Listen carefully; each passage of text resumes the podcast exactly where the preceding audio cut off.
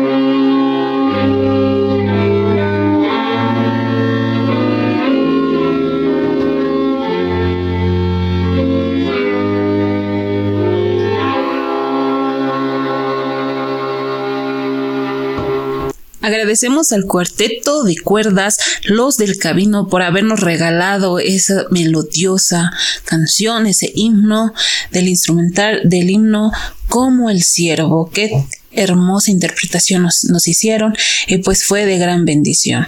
Hoy para el mensaje central vamos a tener un invitado especial y vamos a estar hablando acerca de ciertos asuntos. Y hoy voy a preguntarles a cada uno de, de ustedes, mis amigos, mis amigas, mis hermanos, mis hermanas que están ahí, ¿Alguna vez te has preguntado y has dicho, ¿será que me va mal en la vida porque porque Dios así lo ha querido o de pronto he hecho algo mal en algún momento de mi vida o estoy pagando algún pecado que han hecho, que he hecho o de pronto ciertas cosas, ¿no? De la vida que la vida tiene tantas cosas malas, ¿no?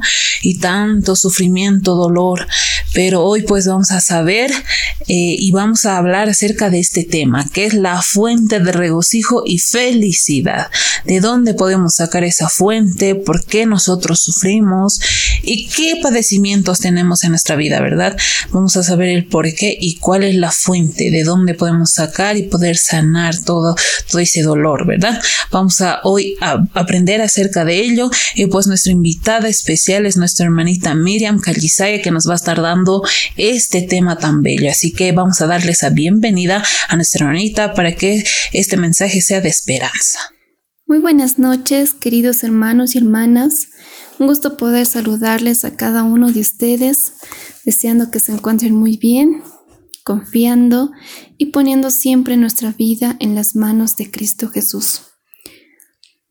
Y bueno, este día ya estamos acabando con el estudio, con el último capítulo del libro El Camino a Cristo, escrito por nuestra hermana Elena G. de White. El capítulo de hoy titula La fuente de regocijo y felicidad.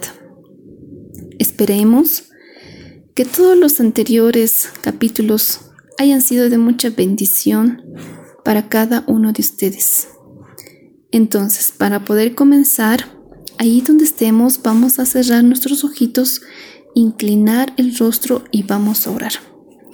Padre nuestro, tú que estás en los cielos, te doy muchas gracias por darnos un día más de vida, por estar esta noche también para poder aprender más de ti, que tú nos puedas ayudar a entender cuál es la fuente de regocijo y la felicidad en nosotros y para el cielo, cuál es el objetivo, dónde debemos de poner nuestra mente. Ayúdanos, Padre, a poder entender el mensaje que tú tienes para esta noche para cada uno de nosotros. También te pido de manera muy especial por los hermanos, hermanas que nos están escuchando esta noche. Tal vez ellos tienen problemas o aflicciones que están pasando. Problemas, tal vez por salud, enfermedad. Tú puedas ser un bálsamo sanador, Padre mío, para cada uno de ellos. Acompáñanos en esta noche te pido esto en el nombre de Cristo Jesús. Amén. Muy bien, hermanos, vamos a buscar en nuestras Biblias el libro de San Juan, capítulo 17, versículo 18 al 23. Muy bien, yo ya lo tengo acá, así que voy a empezar a leer San Juan, capítulo 17, del 18 al 23. Y dice, como tú me enviaste al mundo, así yo los he enviado al mundo, y por ellos yo me santifico a mí mismo para que también ellos sean santificados en la verdad. Mas no ruego solamente por estos, sino también por los que han de creer en mí por la palabra de ellos, para que todos sean uno, como tú, oh Padre, en mí y yo en ti, que también ellos sean uno en nosotros, para que el mundo crea que tú me enviaste 22. La gloria que me diste y yo les he dado para que sean uno, así como nosotros, así para como nosotros somos uno. Finalmente el, versículo 23 dice, yo en ellos y tú en mí, para que sean perfectos en unidad, para que el mundo conozca que tú me enviaste y que los has amado a ellos como también a mí me has amado. habla estos versículos de la oración de Jesús para sus discípulos. Entonces, esto también es para nosotros. El mensaje que tenemos que dar es la unidad, que no solo se vive en la iglesia, sino fuera de la iglesia también pueda verse reflejado, que vivimos con Cristo Jesús. Todo esto vamos a ir desarrollando con los escritos que tiene nuestra hermana Elena G. de Guay. Les voy a leer una parte muy importante con la cual comienza el libro y dice, los hijos de Dios están llamados a ser representantes de Cristo y a mostrar siempre la bondad y la misericordia del Señor. Al hablar de hijos de Dios, se refiere a ti hermano, a ti hermana, y se refiere a mí, que somos llamados a ser representantes es decir, debemos de manifestar, ¿pero qué? La bondad y la misericordia. Entonces nosotros como hijos de Dios debemos ser un ejemplo claro para los demás, manifestando dos cosas importantes. Uno, que el cristiano debe ser bondadoso. Dos, y misericordioso. Y esto es lo que Dios espera en nosotros. Nosotros, como hijos de Dios, tenemos una responsabilidad muy grande. Debemos siempre tener la inclinación de hacer el bien, tener un comportamiento virtuoso, sentir la compasión por los que sufren en el mundo y nosotros poder ofrecerles ayuda. Y bueno, son estos los términos que engloban las palabras bondadoso y misericordioso. Entonces, como Jesús nos reveló el verdadero carácter del Padre, así tenemos nosotros que revelar a Cristo, un mundo que no conoce su ternura y compasivo amor. El apóstol Pablo dice los discípulos de Jesús algo muy interesante, que es, cada uno de sus hijos, a cada uno de sus hijos envía una carta, es decir, nosotros como hijos de Dios y seguidores de Cristo, somos una carta abierta en el lugar donde nos encontramos, ya sea en nuestra familia, en nuestro barrio, en nuestro trabajo. Entonces, Jesús que mora en nosotros quiere hablar a las personas. Entendiendo mejor esto, Jesús, a través de nuestras vidas, quiere que demostremos a las personas, a Cristo Jesús, que a través de nuestras vidas ellos puedan conocer a Jesús. Las personas que no conocen a Cristo ellos no quieren conocer de nosotros cuánto sabemos de la Biblia, cuántos versículos sabemos, cuántas historias nos aprendemos o cuánto hemos leído de profecías. A ellos les interesa nuestra vida, cómo es con Jesús, nuestros actos. Pero ¿cómo podemos demostrarle a la gente a través de nuestra vida esto?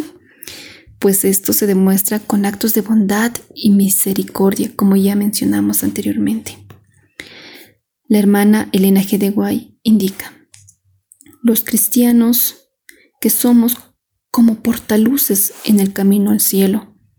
Esto es algo muy importante. Entonces, cada uno de nosotros deberíamos de alumbrar una luz, pero nosotros no tenemos una luz propia. Entonces, ¿cuál luz alumbraremos? La luz que se va a alumbrar y reflejar es la de mi relación con Cristo Jesús. Así también tenemos que reflejar sobre el mundo la luz de Cristo, que brilla en cada hijo de Dios. Pero, ¿qué es lo que va a brillar? Lo que va a brillar es tu vida, hermano, mi vida, nuestro carácter. Entonces las personas verán en nuestras vidas eso que les hace falta, que es de conocer el amor de Jesús. Entonces, hermanos, aquí viene la pregunta. ¿Será que tu hermano y hermana que estás escuchando esta noche en tu trabajo, en tu familia, ¿será que estás reflejando esa luz tan especial con nuestro carácter, con tu vida, con tu carácter? ¿Cómo, cómo te estás comportando con las personas? con nuestros semejantes, cómo nos estamos comportando. Bueno, esta pregunta va para cada uno de ustedes para que puedan responderse a sí mismo. Muy bien, continuando con los escritos de la hermana Elena G. de Guay, nos dice, los cristianos que llenan su alma de amargura y tristeza, murmuraciones y quejas, están representando falsamente ante otros a Dios y a la vida cristiana. Entonces, entendiendo mejor esto, yo sé que cada uno de ustedes tiene algún amigo o alguna amiga fuera de la iglesia. Tal vez es un vecino o compañero de trabajo, pero es una amistad cercana a nosotros. Y como es cercana, le empezamos a contar nuestra amargura, nuestra pena, tristeza, nuestra vida. A veces nos quejamos siempre de nuestra vida, entonces, al hacer esto, nosotros estamos representando falsamente a Dios, porque estamos mostrando a Dios, a un Dios que no se complace con sus hijos, y por eso no somos felices. Y entonces, al hacer esto, damos falso testimonio contra nuestro Padre Celestial. ¿Ustedes creen que a la amistad a quien le contamos esto de nuestras desdichas, siendo nosotros cristianos y ellos no, se interesen en, en algún momento de su vida por conocer a Dios? Pues no creo, ¿verdad? Entonces es ahí donde estamos dando falso testimonio de Dios.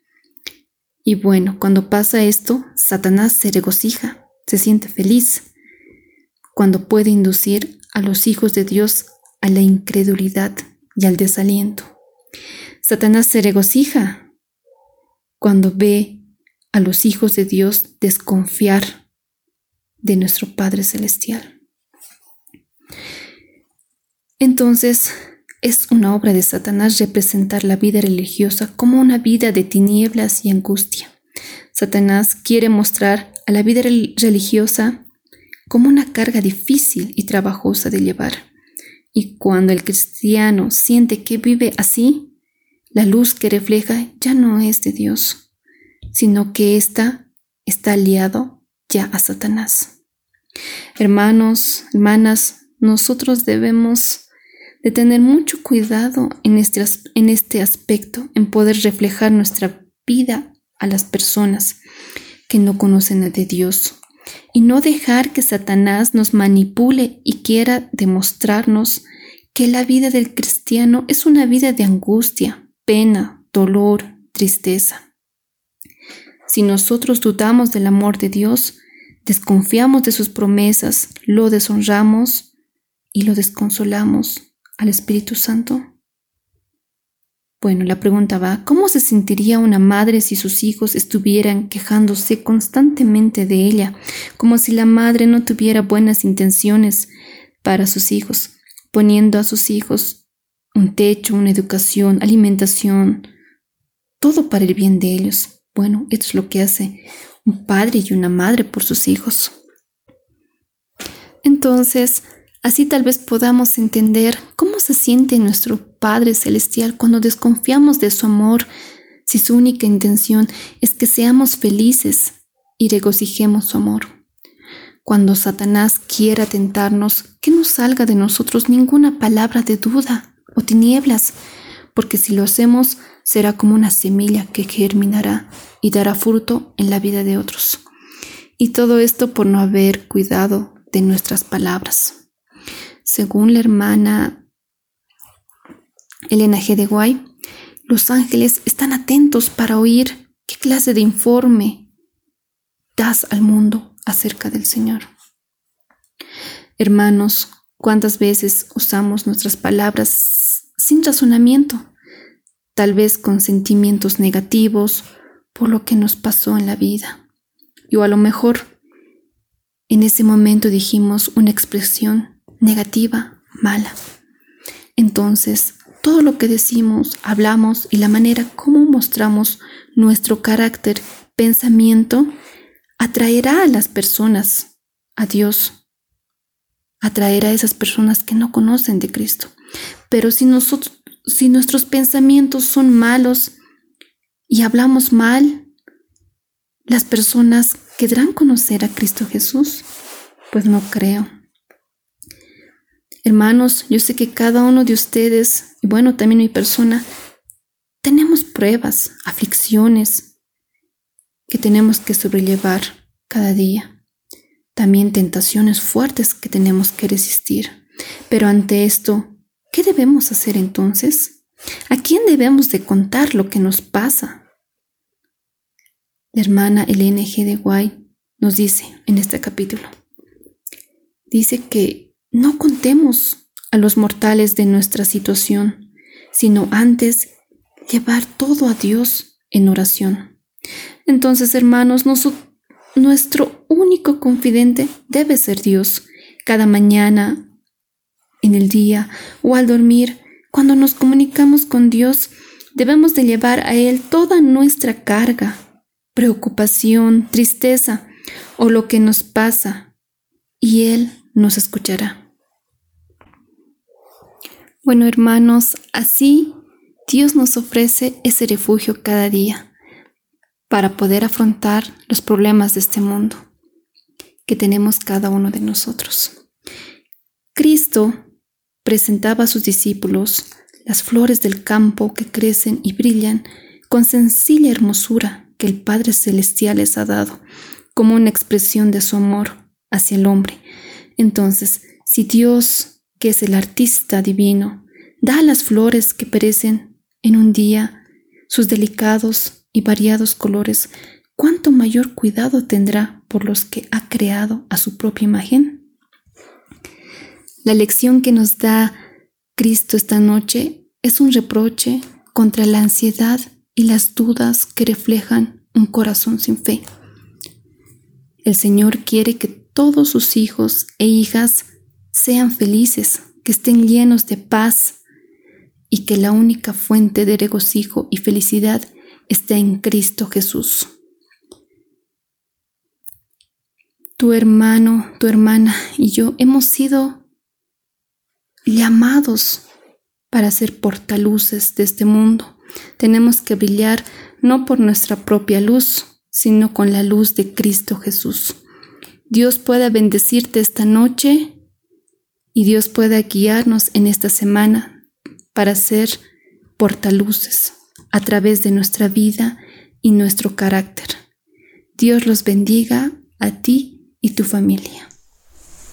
Agradecemos a nuestra hermanita Miriam Callisaya por habernos regalado este mensaje de bendición, este mensaje de esperanza, así como decía que todos tenemos pruebas, duras aflicciones que, que sobrellevar y fuertes tentaciones que resistir, pero no cuentes tus tribulaciones a tu prójimo mortal. Antes bien, lleva todo a Dios en oración Tengamos por regla nunca proferir palabras de duda o desaliento. Si hablas palabras de esperanza y santo regocijo, puedes hacer muchísimo para iluminar el camino de otros y fortalecer sus, esfuerzos. Es por ello también que no es la voluntad de Dios que su pueblo sea abrumado por el peso de las preocupaciones, pero nuestro Señor no nos engaña. Él nos dice en San Juan 16:33.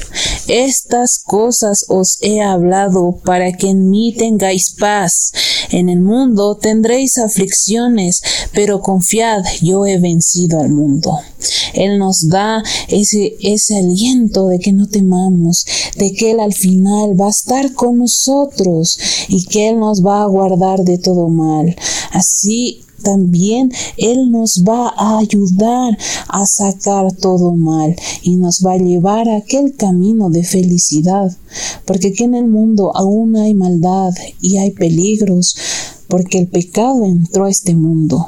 Pero Él nos dice que seamos luz y que el Dios y Cristo Jesús es nuestra luz. Así que hoy podamos reflexionar en ello. Mis amigos, les agradecemos por haber escuchado esta transmisión y también rogamos que puedan compartir este mensaje y no se olviden siempre de dejar sus pedidos de oración ahí en los comentarios. Estamos en Facebook, YouTube, ebooks, Spotify, Y también puedes seguirnos en las diferentes redes sociales. Así que mis amigos les esperamos en el siguiente capítulo porque este ha sido tu programa Un Encuentro de Esperanza. Nos vemos a la siguiente. Que tenga buena noche.